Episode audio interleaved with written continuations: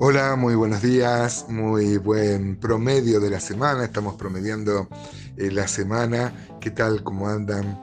¿Cómo les va esta semana? Estamos caminando con el Señor, estamos buscando su rostro, su presencia y aprendiendo más aspectos de Él.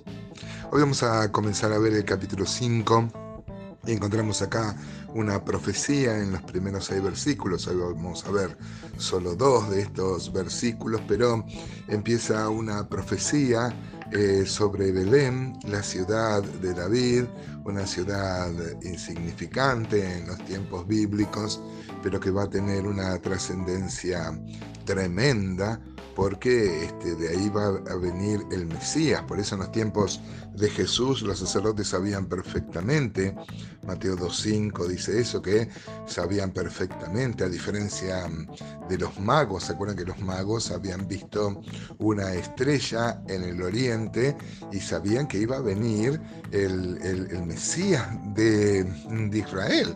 Entonces vinieron sin saber mucho estos magos, estos sabios, estos astrólogos de Oriente.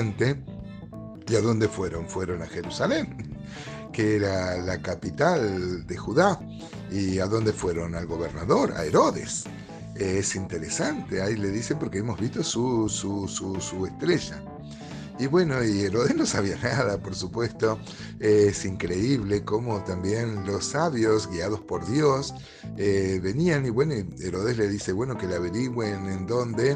Y Herodes llama a los sacerdotes y los sacerdotes sabían perfectamente que el Mesías iba a salir de Belén.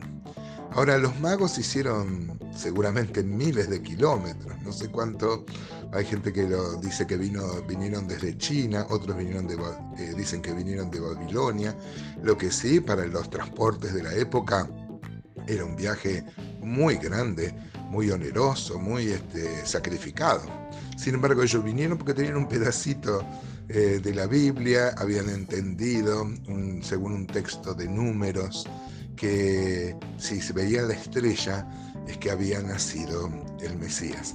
Es interesante cómo los eh, magos hicieron tantos kilómetros y los sacerdotes, que eran los hombres que se especializaban en la palabra, los hombres que, mm, eh, que deberían saber al dedillo esto, y bueno, de hecho sabían, pero no se movilizaron para ir a adorar al Señor. Aquí nomás tenemos una, una aplicación muy cierta para nuestra vida, muy clara, muy meridiana, de qué vale saber textos de la Biblia, de qué vale, hermanos, memorizar, de qué vale tener conocimiento bíblico, si no hay una actitud de adoración, de sumisión y de búsqueda de el Señor. Yo puse ahí en la introducción que quizás estamos en presencia de la profecía específica más importante del Antiguo Testamento, porque no solo dice dónde, precisamente, dónde va a nacer el Mesías, cómo Dios va a armar todo para que Jesús nazca en, en, en Belén, se acuerdan del tema del censo, como Mateo pone mucho énfasis en esto, porque Mateo habla del rey, entonces pone énfasis en que él venga a dar cumplimiento de la profecía, eh, a informar esto, no es que él, él está mintiendo, sino que él está dando cuenta del cumplimiento exacto de la profecía, pero no solo esta profecía nos habla del lugar, nos habla de las características que tiene el Mesías. Leemos entonces Miqueas 5:1 dice, "Rodéate ahora de muros, hija de guerreros. Nos han sitiado, con vara herirán en la mejilla al juez de Israel.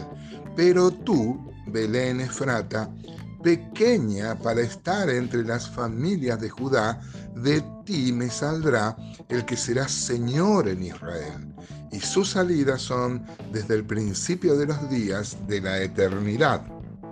Este versículo 1 dice que nos han sitiado, con vara herirán sobre la quijada al juez de, Israel.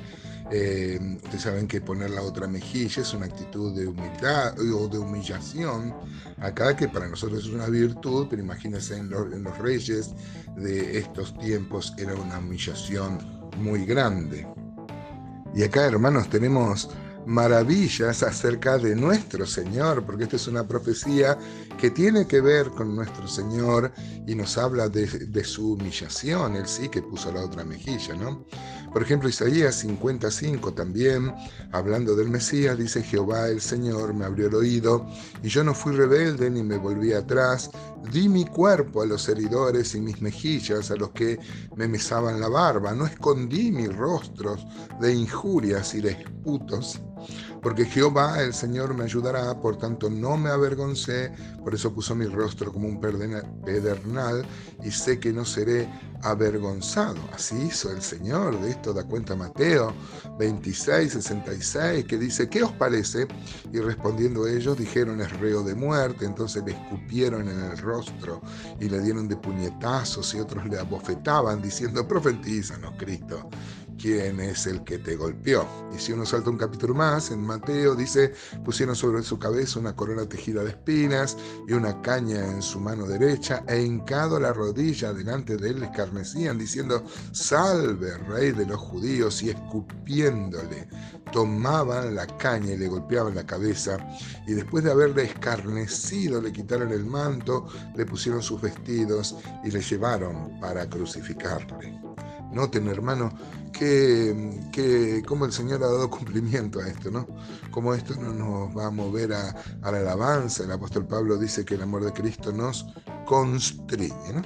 Pero en el versículo 2 dice, pero tú, Belén Efrata, pequeña para estar en las familias eh, de, eh, de, Judá, de ti saldrá el que va, a ser el Señor de, Israel.